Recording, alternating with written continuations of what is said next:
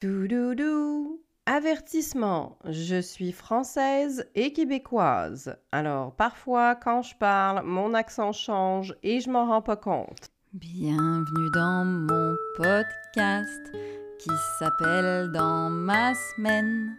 On dirait un podcast où je vais te parler de mes règles. Mais en vrai, c'est un podcast où on parle de la semaine.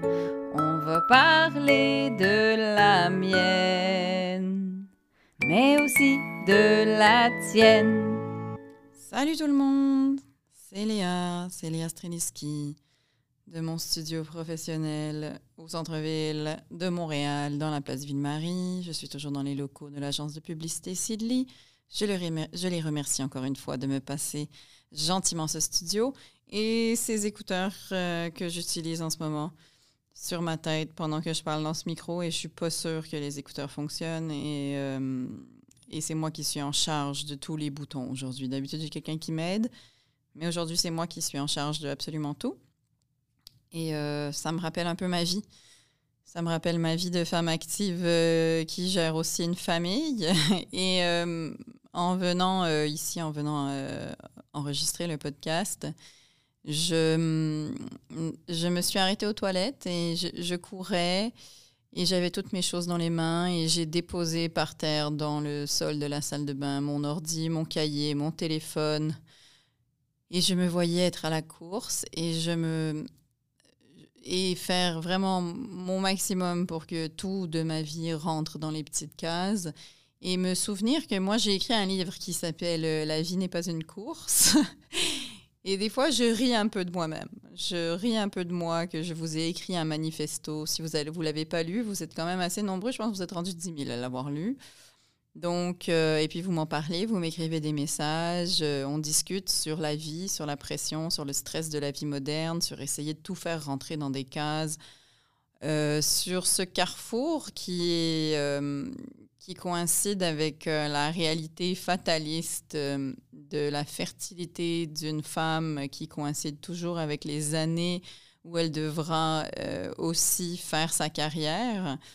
et donc, ce, carrefour qui fait que, je dire, il existera toujours hein, sur les prochaines générations. Biologiquement, on va continuer à être des usines à ovules euh, exactement dans la même période pendant laquelle on a de l'énergie pour sortir de l'université ou de l'école et se demander qu'est-ce que je veux faire dans la vie, se trouver un travail et devoir mettre les heures, devoir mettre les heures nécessaires pour bâtir sa carrière.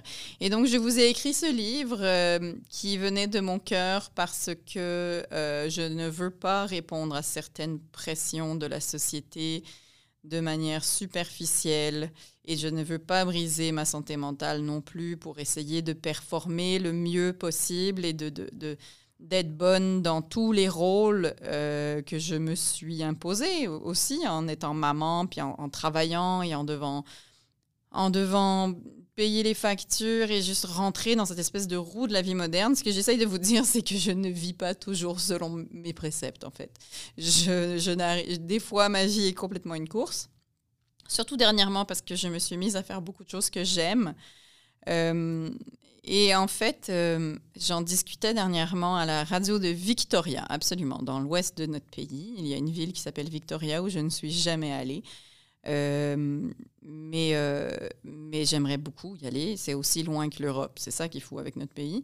Mais j'en discutais avec à la radio là-bas parce que justement, euh, les, deux femmes qui m'interviewaient voulaient parler de mon livre La vie n'est pas une course, ce qui m'a un peu surpris parce que j'en ai, j'ai un autre livre qui sort là. Alors je pensais qu'elles voulaient parler du nouveau, mais non, elles voulaient parler de l'ancien.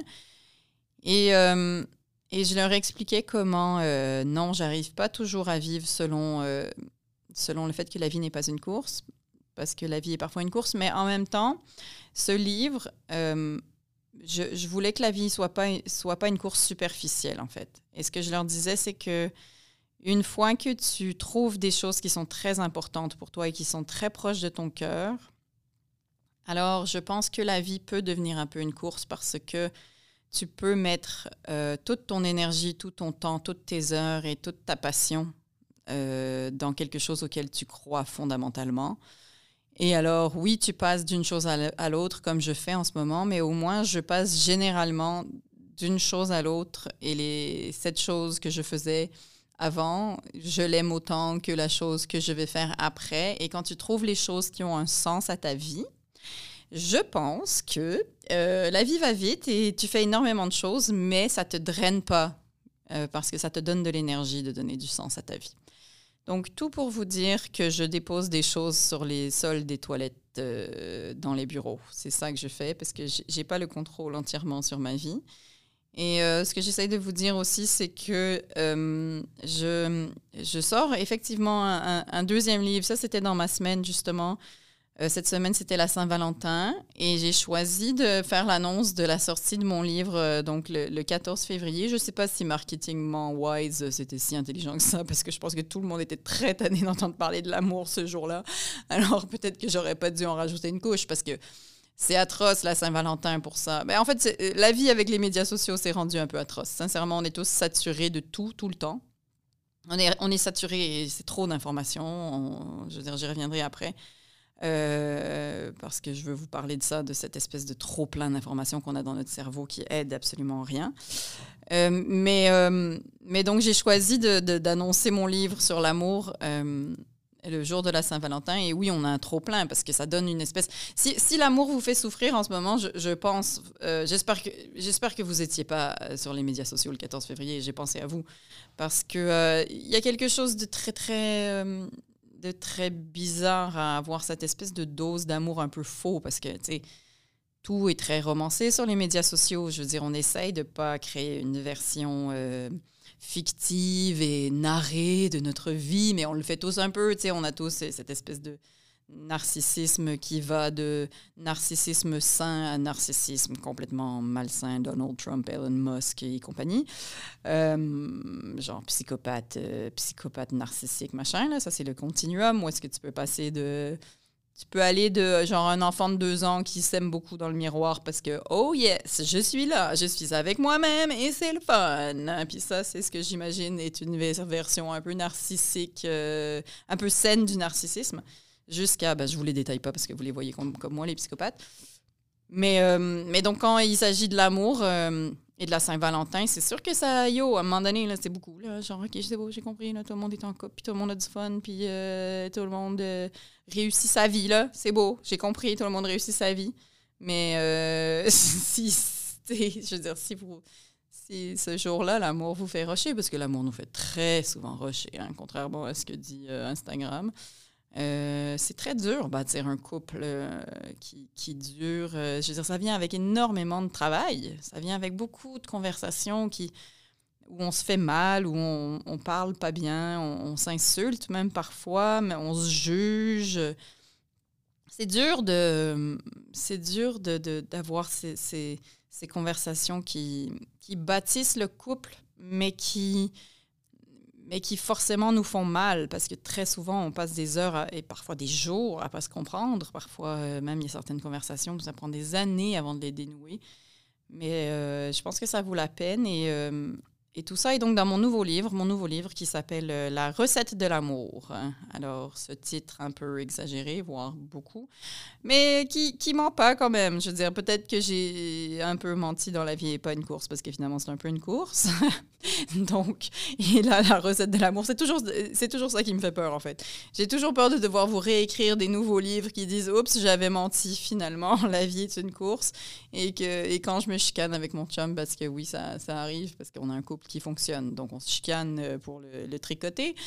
Et, là, j'imagine, non, non, imagine, on, se sépare et après, il faut que je dise à tout le monde, oups, je, finalement, j'avais pas tellement trouvé la recette de l'amour. Je ne suis qu'une une, une pauvre mortelle comme tout le monde et je ne sais pas ce que je dis.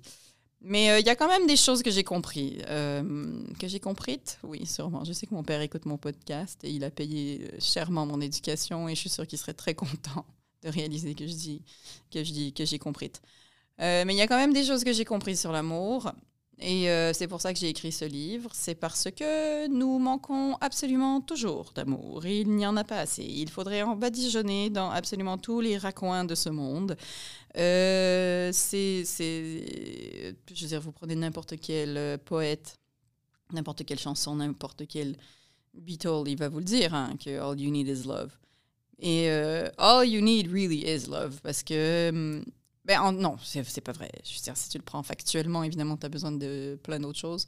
Mais sauf que c'est la, force qui, euh, qui peut nous faire faire absolument des choses euh,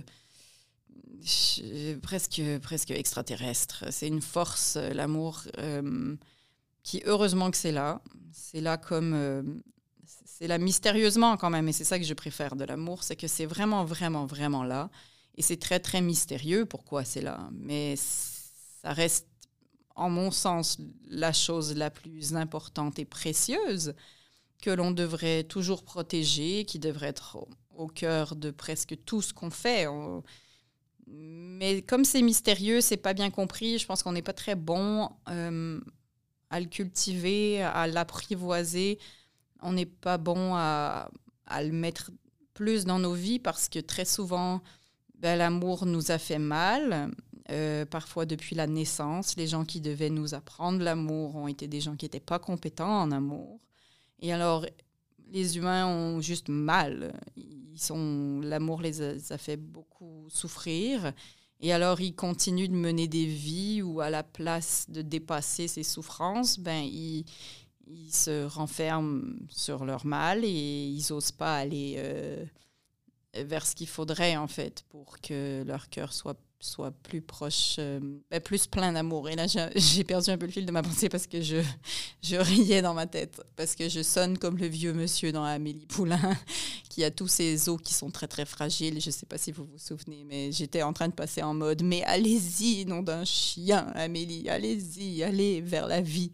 Et euh, parce que c'est ça, vous, votre cœur, oui, il peut briser, mais, mais en même temps, il n'y a rien qui fait plus mal que de, vivre avec un cœur fermé. Et donc, dans mon livre, je raconte euh, un peu ça, mais j'ai quand même une manière d'écrire là où est-ce que je, je, pense que je fais pas trop des grandes envolées euh, pas réalistes. J'ai quand même toujours. J'essaye de parler des choses je sais pas, un peu existentielle de la vie, mais en ayant les deux pieds bien, bien sur terre et en étant très, très consciente qu'il y a des brassées de lavage à faire. Euh, il y en a un peu partout dans la maison, des brassées de lavage qui s'accumulent. Des fois, elles sont propres et elles attendent qu'on les plie. Des fois, elles sont mouillées, cachées dans la laveuse et elles attendent qu'on les sèche. Des fois, elles sont dans un coin de la chambre euh, et elles attendent qu'on les lave. Il y a toujours euh, le lavage. Ça aurait dû s'appeler comme ça. Des brassées de lavage et de l'amour. Bienvenue dans ma vie. Euh, dans ma semaine aussi, ben, j'ai réfléchi sur, j'ai réfléchi sur notre trop plein d'informations. C'est ce que je disais un peu d'entrée de jeu. Euh, il est arrivé des choses très tragiques euh, dans les nouvelles dernièrement, comme il arrive euh, malheureusement systématiquement presque chaque semaine, mais des fois on a un petit break, c'est très rare. Je me souviens d'un été où notre plus gros problème, c'était qu'il y avait des gens qui s'étouffaient sur la broche des brosses à barbecue en métal. Et donc, ça, c'était notre gros problème. C'était la, la menace des brosses à barbecue. Mais généralement, nos, menaces sont quand même plus grandes que ça. Je ne sais pas si c'est le cycle des nouvelles qui est rendu trop présent. Euh, peut-être que les choses allaient plus lentement avant, quand on imprimait des, journaux et qu'il fallait que quelqu'un pédale sur son vélo pour nous l'amener. Ou euh, bien avant ça, soit un petit garçon avec une petite calotte dans les années en 1920, puis ils disent Approchez, achetez mon journal. Euh, mais dans ce temps-là, j'imagine que les choses allaient moins vite. Peut-être que le monde allait aussi mal, mais je pense qu'on nous le racontait moins souvent et qu'on sentait moins cette espèce de, de pression de nous faire lire le journal. Absolument, il faut absolument que tu te renseignes et tu regardes et que tu cliques et que tu, tu lises cette catastrophe. Et, et dernièrement, euh, ben, j'ai toujours essayé un peu de me protéger, même si, comme tout le monde, j'essaye de trouver l'équilibre entre être quand même au courant de l'état du monde et de l'état de ma ville et l'état de mon pays et de ma province, mais garder euh, un, certain bras de distance, gang, parce que je, je, je pense que depuis les, les, médias sociaux et le... Ben, en fait, c'est pas juste la faute des médias sociaux, c'est depuis la possibilité de cette omniprésence d'informations et aussi la découverte de, de, nouvelles façons, de, de, nouvelles informations générées parfois même par, par des sources artificielles, euh, avec l'intelligence artificielle et la naissance de tout ça. Euh, il y a une constance dans, dans, notre capacité à, s'exposer à des informations qui, ont, qui a été tellement décuplée, découplée, papa, ou décuplée, décuplée. Euh, que, à un moment donné, je pense que c'est trop nouveau et notre cerveau est pas habitué et nos réflexes sont pas habitués à faire comme, hey, je, je... c'est comme trop manger, genre, c'est comme si on est rendu des espèces de, de gloutons d'informations et, pas juste des informations de l'actualité, là, de, juste de mots, d'images, de, stimuli, de stimuli, de, de, de notifications. On est constamment on s'expose volontairement. Là. Je veux dire, il n'y a personne qui nous pogne le téléphone et qui nous le met dans la face. Je veux dire, oui, les médias sociaux, il y a beaucoup de choses qui, ont, qui sont faites pour attirer notre attention, mais à un moment donné, il nous reste quand même notre libre arbitre. Je veux dire, tu peux quand même choisir de ne pas prendre ton téléphone. Donc, mais c'est juste que ça devient une omniprésence.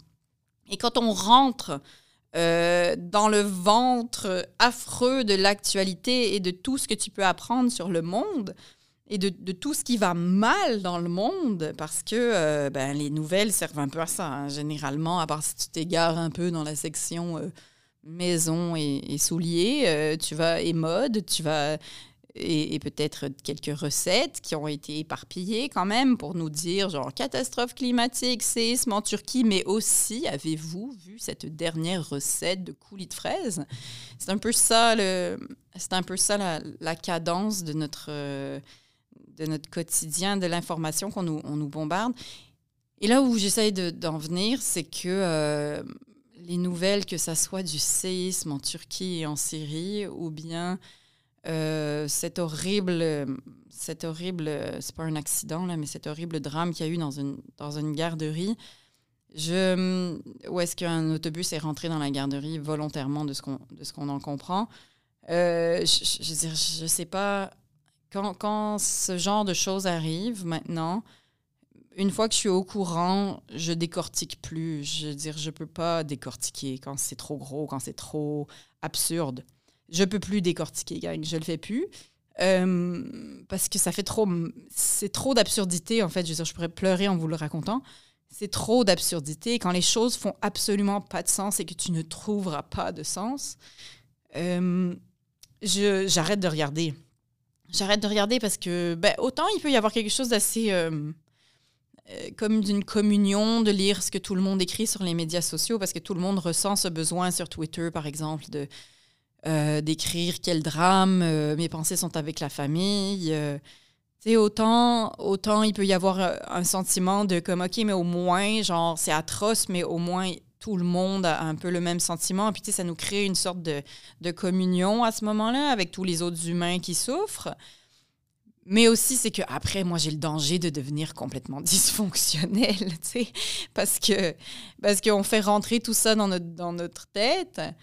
Et après, ça te pourrit quand même pas mal ta, ta, journée, là, si tu penses qu'à ça, si, tu, si ton cœur est vraiment affecté, parce qu'il l'est, of course qu'il l'est, il finit toujours par être affecté, par, si tu as un minimum d'empathie, tu n'es pas un psychopathe, bien sûr que tu penses à, aux familles qui sont éprouvées, qui perdent un, qui perdent un enfant, mais après, c'est juste que c'est juste que le cycle incessant des nouvelles fait qu'il est obligé d'être... Euh, de nous donner trop de détails, d'être... En fait, c'est que j'essaye toujours de me demander qu'est-ce qui est de la bonne communication, qu'est-ce qui est d'intérêt public, puis après, qu'est-ce qui est du voyeurisme, qu'est-ce qui est devoir vendre des, des, journaux, euh, et qu'est-ce qui, qui sert en fait.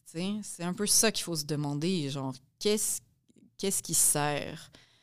Alors, je ne dis pas que j'ai la, forcément la bonne solution, mais en tout cas, j'essaye de me garder une certaine hygiène de vie par rapport à ce que je consomme euh, comme, comme actualité, parce que il y, a une absurdité à, au problème de la vie parfois qu'on sait qu'on ne pourra pas régler, même si tu es au courant. Là, je veux dire, t'as pas... Je veux dire, tu peux évidemment envoyer de l'argent euh, en Turquie et en Syrie pour aider les gens. Mais après, je veux dire, on est face quand même à notre impuissance, puis à, au manque de sens des catastrophes. Comment. En fait, c'est ça. Ce que je déteste le plus de la vie, c'est. Euh, je le dis souvent, c'est que je déteste que tous les jours, il arrive des choses euh, atroces à des gens bien. C'est vraiment le bout de la vie que je déteste. Quand des choses horribles arrivent à des gens bien ou innocents, ça me j'ai du mal à j'ai du mal à gérer. Sincèrement, j'ai du mal à gérer. Euh, on se souvient que je suis humoriste ou pas? Parce que j'ai aussi cette capacité quand même à, à décrire euh, les choses graves de la vie. Euh, mais ce podcast ne sert pas juste à faire rire, hein, vous aurez compris. En fait, ce podcast sert à réfléchir. Euh, si vous voulez rire, par contre, je vous promets que sur scène, c'est pas ça que je fais. Sur scène, je, je, me souviens qu'il faut des punchs à la fin de mes phrases.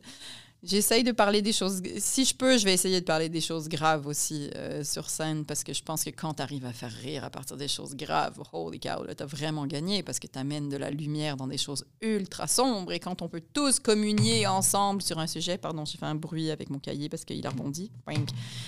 Euh, quand on peut tous communier ensemble sur un sujet difficile euh, et rire de nos travers et de nos tracas et de et de ce qui est dur, euh, ça c'est sûr que ça c'est la meilleure paye. Là, autant la paye d'une maman, euh, c'est tout l'amour qu'elle a pour ses enfants, autant quand tu arrives à faire rire des humains sur des sujets durs et avec ta propre souffrance et qui sont comme Ah là là, moi aussi j'ai cette souffrance. Toujours, je donne toujours l'exemple que les papas font caca trop longtemps euh, et que ça nous fait souffrir. Parce que voilà, j'ai juste une salle de bain, donc donc, c'est pas facile. Il faut, euh, il faut attendre. Je, je commence à être gênée d'en parler parce que j'ai peur que mon mari entende ce que je dis. Qu'il écoute le podcast. Maintenant, il a comme, il va pouvoir, c'est ça qui est horrible, c'est qu'il va pouvoir prendre le podcast et il va pouvoir rembobiner. Je sais qu'on rembobine plus, mais bon, voilà, je suis née dans les années 80, on rembobinait, OK? Dans notre temps, il y avait des bobines et on les rembobinait. Et si tu le faisais pas, le club vidéo te disait t'as pas rembobiné et il te faisait payer. Personne sait, le, personne sait le, calvaire qu'on a vécu dans les années 80. Mes enfants savent pas la souffrance d'avoir vécu ça. Euh, mais avec le podcast, là, il va pouvoir, euh, il va pouvoir rembobiner et dire alors, preuve euh, numéro un, voici ce que tu as dit. Parce que souvent dans les chicanes, je ne sais pas vous, mais si vous avez une personne que vous aimez énormément, mais il se trouve que des fois, vous vous pognez avec, ce qui est chiant, c'est que euh, l'autre personne a une vision de la chicane qui est pas du tout la même que la tienne. Ok, lui, il pense que il agit d'une certaine manière et il te décrit ce qui est arrivé, qui fait que vous vous êtes pogné, par exemple. Il te le décrit et t'es comme, mais tu pourrais pas avoir plus tort en ce moment. Genre même si je cherchais, ce serait impossible de que tu aies plus tort sur à quel point tu ne comprends pas ce qui vient d'arriver.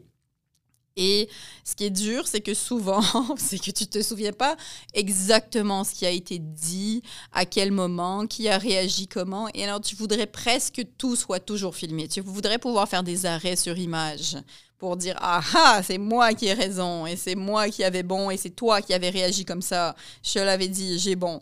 Mais tu peux pas faire ça avec la vraie vie. En fait, techniquement, tu pourrais, mais comme, oh mon Dieu, j'espère qu'on n'en arrivera pas à ça. On n'aura pas genre des reprises vidéo comme genre au foot ou au hockey euh, aujourd'hui, je porte un chandail euh, de euh, l'organisme s'explique.org. Alors, ils m'ont envoyé un super beau coton ouaté gratuitement. Alors, je parle d'eux aussi parce que c'est un truc, c'est un organisme qui, ben, qui fait la promotion de la santé sexuelle et reproductive depuis 1963 et donc je crois en leur mission.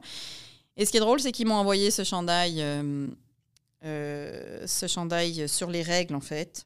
Parce que mon podcast s'appelle Dans ma semaine. Alors, fatalement, j'ai l'impression que je vais recevoir. Les, commandites que je vais recevoir, c'est des tampons, gang. Hein. C'est sûr que c'est ça qui va arriver. Ça va bientôt être commandité par euh, des serviettes sanitaires, ce truc. C'est sûr que c'est ça qui va arriver. Alors, quand ils m'ont dit, genre, ah, c'est cool ton, ton, ton, podcast dans ma semaine, euh, nous, on fait la promotion de la santé sexuelle et des menstruations euh, saines et tout ça. Est-ce qu'on peut. Est-ce que tu voudrais parler de nous? Est-ce qu'on peut t'envoyer un chandail? Et donc, j'ai dit, mais je ne veux pas vous décevoir, mais je vais vraiment pas parler de mes règles. Je, je c'est pas vraiment ça, mais en même temps, c'est très drôle. Alors, ils m'ont envoyé ce chandail où c'est écrit euh, Saigner en paix. Et en arrière, il y, a y a un super beau dessin de trompe de Fallope. Euh, c'est très poétique, avec des fleurs, machin. Je prendrai seulement une photo, puis je, vous, je, le mettrai sur mon Patreon. Euh, donc, saigner en paix, j'imagine, pour que ben, on nous foute un peu la paix. en même temps, c'est les menstruations, c'est vraiment le seul moment où je voudrais que vous me laissiez saigner en paix. Genre, toutes les autres raisons qui me font saigner, genre, si vous me voyez dans la rue, par exemple, et que je saigne de quelque part, venez-moi en aide. Mais j'avoue que pendant les menstruations, peut-être que laissez-nous saigner en paix. Donc, c'est ça, c'est l'organisme S'explique. Ils, ont ils ont un site qui est s'explique.org et où est-ce qu'ils font de la sensibilisation sur notre santé sexuelle et reproductive. Je suis sur leur site en ce moment. Ils soutiennent les professionnels dont la pratique amène à aborder ces thèmes avec leur clientèle. Donc, vous pouvez aller sur leur site et vous pouvez aussi voir leur magnifique chandail. Ils en ont plein. Et vous pouvez même faire un don si vous voulez. Donc, euh, ben, merci à eux. Et je pense que plus tard, d'ailleurs, euh, on a une question qui vient parce que je leur ai dit d'accord, envoyez-moi un chandail, mais aussi posez-moi une question parce que j'aime ça quand vous me posez des questions. Puis, euh, ben écoute, check ça. Je vais, je vais faire un lien, gang. Je vais faire un lien. C'est ici qu'on va aller prendre vos questions et voir ce qui se passe dans votre semaine. C'est la chanson des questions. C'est quoi ton nom? Pis ta question? Oui, salut Léa, c'est François. Euh, François Aubin. Euh, je voulais juste savoir, d'après toi, parce que j'ai déjà eu cette discussion-là avec mes parents auparavant, te donne pas la réponse, mais est-ce que tu trouves que Montréal s'est embelli? C'est ça ma question. Et puis, bonne journée. Bye. Mais quelle bonne question, Monsieur François. Est-ce que Montréal s'est embelli? C'est une très bonne question et c'est une question qui me turlupine, turlupine. Papa, turlupine. Turlupine, c'est beau, je le savais. Euh, c'est une question qui me, qui me hante, même, qui me hante parce que mon plus gros problème dans la vie, c'est que j'élève des enfants euh, dans un petit appartement parce que, conjoncture de plein de raisons, on habite à cinq dans un appartement qui n'est pas très grand, mais qui est dans un quartier génial. Et on est très installé dans ce quartier. Et comme énormément de gens de ma génération, c'est la question du logement euh, est pas facile. Euh, et encore là, moi, tu vois, j'ai 41 et je suis sûre que pour la génération d'en dessous de moi, c'est encore plus compliqué parce qu'eux ont genre même pas eu accès à la propriété.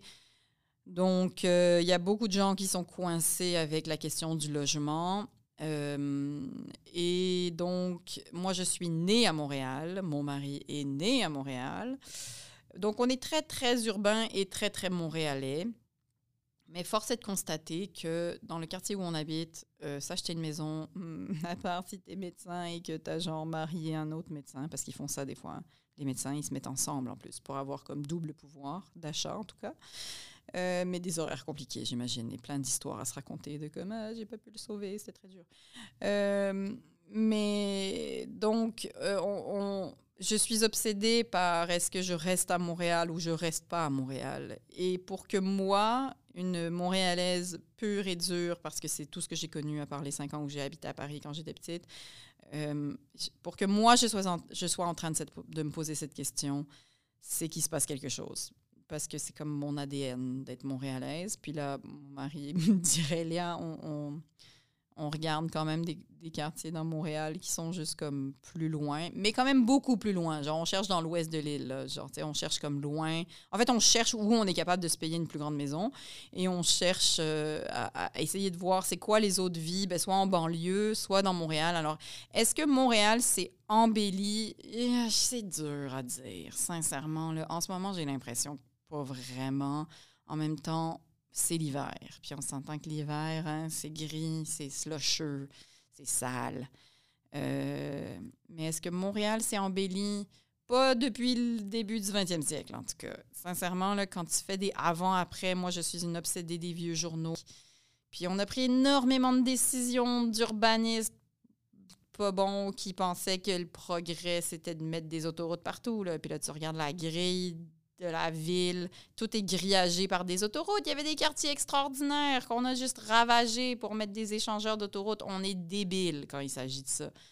Puis, tu sais, est-ce que Montréal s'embellit? Je sais pas. J'imagine que oui, qu'il y a une prise de conscience quand même, là, tu sais, pour certains quartiers centraux surtout. Mais ben, peut-être pas. C'est peut-être juste parce que c'est les quartiers que je connais le plus. Mais, tu sais, oui, on a, on a quand même je pense qu'on a une prise de conscience qui nous fait aller vers plus de verdure, plus de, moins de stationnement, là, mais et que c'est long, hein? Et tabarouette que c'est long. Puis, je veux dire, je vais sonner très, très Karen et très, très petite madame, là, mais comme les graffitis maudits qu'on a perdu le contrôle. On a perdu le contrôle. Je... Il y a des quartiers au complet qui sont comme couverts de graffitis, puis on fait rien. Je veux dire, tu pognes le Myland là, en ce moment, là, genre, tu vas sur euh, la rue Bernard, puis t'es comme, mais qu'est-ce que vous faites exactement? Vous avez juste comme arrêté de leur brosser les dents? Genre, c'est littéralement ça. Ils arrêtent de laver les buildings. C'est comme si tu décidais d'arrêter de brosser les dents à tes enfants. Là. C'est comme, ah, je sais pas, j'ai abandonné. Mais non, genre, pourquoi ça fait pas plus partie de comme l'hygiène de la ville? Il me semble qu'on ramasse dans les parcs. On pourrait aussi tous les jours, genre, faire comme, excuse-moi, c'est parce qu'il y a un graffiti, je vais l'enlever. Je sais pas. Donc, est-ce que Montréal euh, s'embellit? Euh, François, c'est une très bonne question. J'ai l'impression que oui et non. C'est-à-dire que Montréal fait ce que Montréal fait très, très bien, c'est-à-dire être belle et laide en même temps. Salut Léa, moi c'est Richard Duguay. Alors, ma question est la suivante. Quand tu es sur le point d'entreprendre avec ta conjointe de toujours des rénovations importantes, que ça crée euh, un petit stress, tantôt financier, tantôt euh, de vision de ce que devrait avoir l'air, les pièces, euh, le décor, tout ça. On fait comment? C'est un peu à ça que semble ma semaine de ce temps-là. Ça me trotte dans la tête. Euh, je veux que ce soit agréable. Je veux qu'au bout de tout ça, ben, on soit content, que notre nid soit devenu le nid qu'on visait tous les deux. Bon, ben c'est ça. C'est un peu ça mon problème. Que euh, moi, je viens de Pincourt, dans l'ouest de Montréal. J'ai 54 ans. Et je suis avec ma douce depuis 28 ans. C'est un ça. voilà. Au plaisir. Bye. Mais premièrement, bravo, Monsieur Richard. 28 ans de couple. Écoutez, mesdames et messieurs, félicitations. Ben écoute, si ça fait 28 ans que vous êtes ensemble, je suis sûre que vous savez vous parler. Parce que généralement, les couples qui restent ensemble très longtemps savent se parler à moins d'être dans un profond déni, mais bon, de nos jours, c'est rare. Euh, mais alors, comment faire pour pas se chicaner pendant les rénovations? Il là là que ça, c'est pas facile à faire. Parce que des rénovations, c'est stressant, ça coûte cher, euh, ça fait de la poussière. C'est des gros changements. C'est pas le fun. Fait que euh, je pense que. je, je sais même pas si j'ose me prononcer sur ce sujet-là parce que, mon Dieu, que j'ai pas de leçon à faire à personne. Euh, parce que les rénovations puis les choses de maison, euh, ça fait très souvent mon mari et moi, nous ne sommes pas d'accord. Mais alors, je vais te dire comment est-ce que nous, on se chicane et après, peut-être vous appliquez-le chez vous. Généralement, euh, on se stresse chacun de notre bord. Alors, on est stressé à propos de quelque chose, on s'en parle pas, on continue le quotidien, blablabla. Bla, bla, bla, et après, il arrive une étincelle dans le quotidien parce qu'il y a un enfant qui n'est pas content à cause de quelque chose ou parce que, je sais pas, il y a il arrive un truc avec, euh, avec je sais pas, une auto ou le. En tout cas, il arrive un truc du quotidien. Là, donc, il arrive comme une petite, euh, une petite pacotille. Et cette étincelle fout le feu parce qu'on était stressé. Et donc là, c'est parti, euh, ça monte en épingle, blablabla, blablabla, blablabla. Bla, et là, en fait, dans une chicane, je pense que tu pars par pas dire les vraies affaires. Donc, euh, tu es stressé, tu dis un peu n'importe quoi, tu accuses l'autre d'un milliard de choses et tu le juges. On s'entrefait ça. Et donc, si jamais euh, c'est ça qui arrive pendant vos rénovations, que vous vous pognez, bien, pognez-vous, man. Pognez-vous. Genre, soyez pas violent, obviously, mais pognez-vous. Et là, vous vous dites des bêtises. Et après, et eh ben, à un moment donné, tu te rappelles que tu aimes la personne et tu fais Ah ouais, peut-être que je devrais pas. Euh, lui dire autant de bêtises. Aussi, je viens de me souvenir que j'ai vraiment besoin de l'amour et de l'énergie que me procure euh, cette relation. Alors, ce serait le fun que euh, je chie pas partout dessus parce que je ne vais pas crever mon propre canoë parce que ça, c'est pas une stratégie de vie très intelligente. Alors, finalement, tu déposes la fameuse hache de guerre et tu fais comme, tu sais quoi, man, je m'excuse, j'ai dit ça, puis j'aurais pas dû. Et là, on se parle. Et là, on se parle de nos vrais stress et de ce qui est important l'un pour l'autre et on dit comme oui, mais moi, je, gère trop de ça et j'aime pas ça et ça, c'est important pour moi et j'aimerais ça qu'on le respecte. Mais sérieux, genre, Richard, j'ai envie de te dire, si ça fait 28 ans que vous êtes ensemble, je suis sûre que vous êtes capable de faire ça. Fait que j'ai envie de te dire que, tu sais quoi, si vous faites des rénovations, c'est stressant. D'après moi, vous allez quand même vous pogner. Vous allez quand même vous chicaner. Euh, mais après, je suis sûre que vous serez capable de vous parler. Et l'autre truc, c'est que, ben, planifier. Euh, c'est ça, prenez une feuille puis un papier. Non, pas une feuille puis un papier, mais une feuille puis un crayon. Puis faites une liste de. Euh, ben, juste soyez bon financièrement. Genre, passez en mode rationnel. Tu passes en mode rationnel. Tu fais des listes, puis des documents Excel, des, budget, tout ce genre d'affaires plates d'adultes, mais qui fait quand même que si tu es plus organisé, ben souvent, ça va faire un peu baisser ton anxiété. Ça va faire baisser ton anxiété parce que tu vas être comme voici le plan, je l'ai dans ma main et nous allons le suivre. Et même si nous nous chicanons des fois, c'est correct, nous allons nous parler car je t'aime, mon amour. Voilà, j'espère que j'ai répondu à ta question, même si j'ai des leçons à personne, euh, à faire à personne. Prochaine question. Salut Léa, c'est Marie-Pierre de S'explique, l'organisme communautaire en éducation à la sexualité positive. Savais-tu qu'on a démarré un projet pour normaliser les menstruations et les émotions? C'est le projet Saigner et pleurer en paix. On t'a d'ailleurs envoyé un eau chandail. On espère vraiment que tu l'aimes. On voulait savoir, te sens-tu plus puissante ou plus vulnérable pendant tes menstruations, toi? Que je me sens plus puissante ou plus euh, vulnérable pendant mes menstruations. Vous voyez, on a fini par en parler. On a fini par parler de menstruation pendant mon podcast dans ma semaine, même si euh, c'était pas forcément le sujet de ce podcast, mais on s'en fout, on en parle quand même parce que dans, dans, mon podcast, dans ma semaine, on peut parler de absolument tous les sujets au monde. Donc, euh, on va parler de celui-là aussi. Est-ce que je me sens plus puissante ou, euh, vulnérable? Euh, j'ai envie de dire, je me sens maintenant normale. parce que ça dépend, en fait. C'est ça. Je pense que j'arriverai pas à me prononcer. Je pense que ça dépend vraiment de ce que je vis. Depuis, ce qui est bizarre quand tu as eu tes enfants et que ton corps euh, continue à te faire des cycles pour rien, comme si tu étais coincé dans un manège duquel tu peux pas sortir parce qu'il faut que tu attendes que ça finisse. Tout le manège, c'est-à-dire que la batterie meurt complètement. Il n'y a pas de batterie dans les manèges, j'imagine, mais on s'en fout. mais est-ce que je en fait, ce que j'essaie de dire, c'est que je m'excuse, j'ai faim. Il aurait fallu que je mange avant ce podcast parce que là, mon, tu vois, je me sens plus vulnérable quand j'ai pas mangé. C'est ça, si je peux répondre à ta question. Euh, euh, en fait, c'est qu'une fois que tu sais que tu, tu t'ovules dans le beurre parce que tes ovules te servent à rien, donc que ce soit parce que tu es une femme qui veut pas d'enfants ou parce que tu as fini de faire des enfants, ben, je suis beaucoup moins consciente de mes cycles qu'avant. Parce que de un, ils me servent un peu à rien de deux, euh, j'ai pas que ça à faire parce que j'ai un million de choses et donc euh, malheureusement je fais pas comme tiens. En fait, j'ai plus le temps d'y penser. Voilà, j'ai juste plus le temps d'y penser. Il faut que il faut que le cycle se fasse comme le cycle du lave-vaisselle, c'est-à-dire sans moi. je je veux plus y penser. Mais je suis très heureuse des trois ovules que j'ai choisis pour faire mes bébés. Ils sont absolument parfaits. Je les aime profondément. Mais maintenant, on dirait que j'ai comme plus envie j'ai comme plus envie d'y penser. Donc voilà pour ce qui est de ça. Est-ce qu'on a le temps pour une dernière question? C'est un message pour Léa Streninski, c'est Serge Sergerie. À cause moi, je veux savoir, y a-t-il des places où je peux aller pour avoir un code d'hiver qui marche? Mon code d'hiver en cuirette blanc, il craque aux frettes. OK? OK, mais ça, c'est Serge Sergerie, mesdames et messieurs. Il y a juste Serge Sergerie qui a le droit de m'appeler Léa Strelinski. C'est le seul.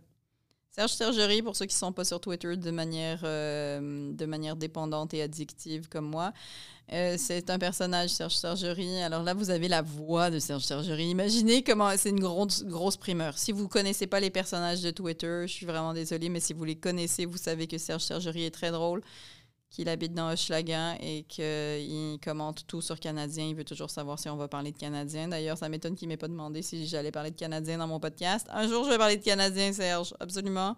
Là, en ce moment, je suis pas trop Canadien. Tu vois, je suis autant Canadien que mon cycle menstruel en ce moment parce qu'il me décourage. Les deux. Alors, euh, où est-ce que tu peux t'acheter un coat, mon beau Serge? Moi, je te dirais, si vous connaissez ce personnage, moi, je te dirais d'en voler un. Vole-en un. Euh, ou sinon, tiens, tu sais quoi? Moi, dernièrement, euh, j'ai changé de manteau. Si vous écoutez ce podcast de manière euh, aussi assidue que je suis sur Twitter, vous savez que j'ai changé de manteau pour avoir un manteau plus court. Alors, Serge, si tu veux, tu vas avoir l'air d'un autre dent, mais je vais te donner mon long manteau. Je vais te donner mon long manteau. Au pire, au pire, tu le vends, puis tu t'en achètes un qui craque pas. de toute façon, aujourd'hui, je pense qu'il fait 7. Fait d'après moi, ton manteau craque pas. C'est ce qui conclut dans ma semaine de cette semaine, mesdames et messieurs. Euh, j'espère que je vous ai pas trop plombé le moral avec mon incapacité à gérer euh, les mauvaises nouvelles de l'actualité. Merci beaucoup à tous ceux qui écoutent. Merci euh, aux gens qui s'abonnent sur Patreon. J'adore complètement vous avoir dans ma communauté. Je vous remercie d'encourager et de faire la promotion de mon podcast. Je vous aime. Allez en paix, comme disait l'autre. Et on se retrouve la semaine prochaine. À bientôt. Bye.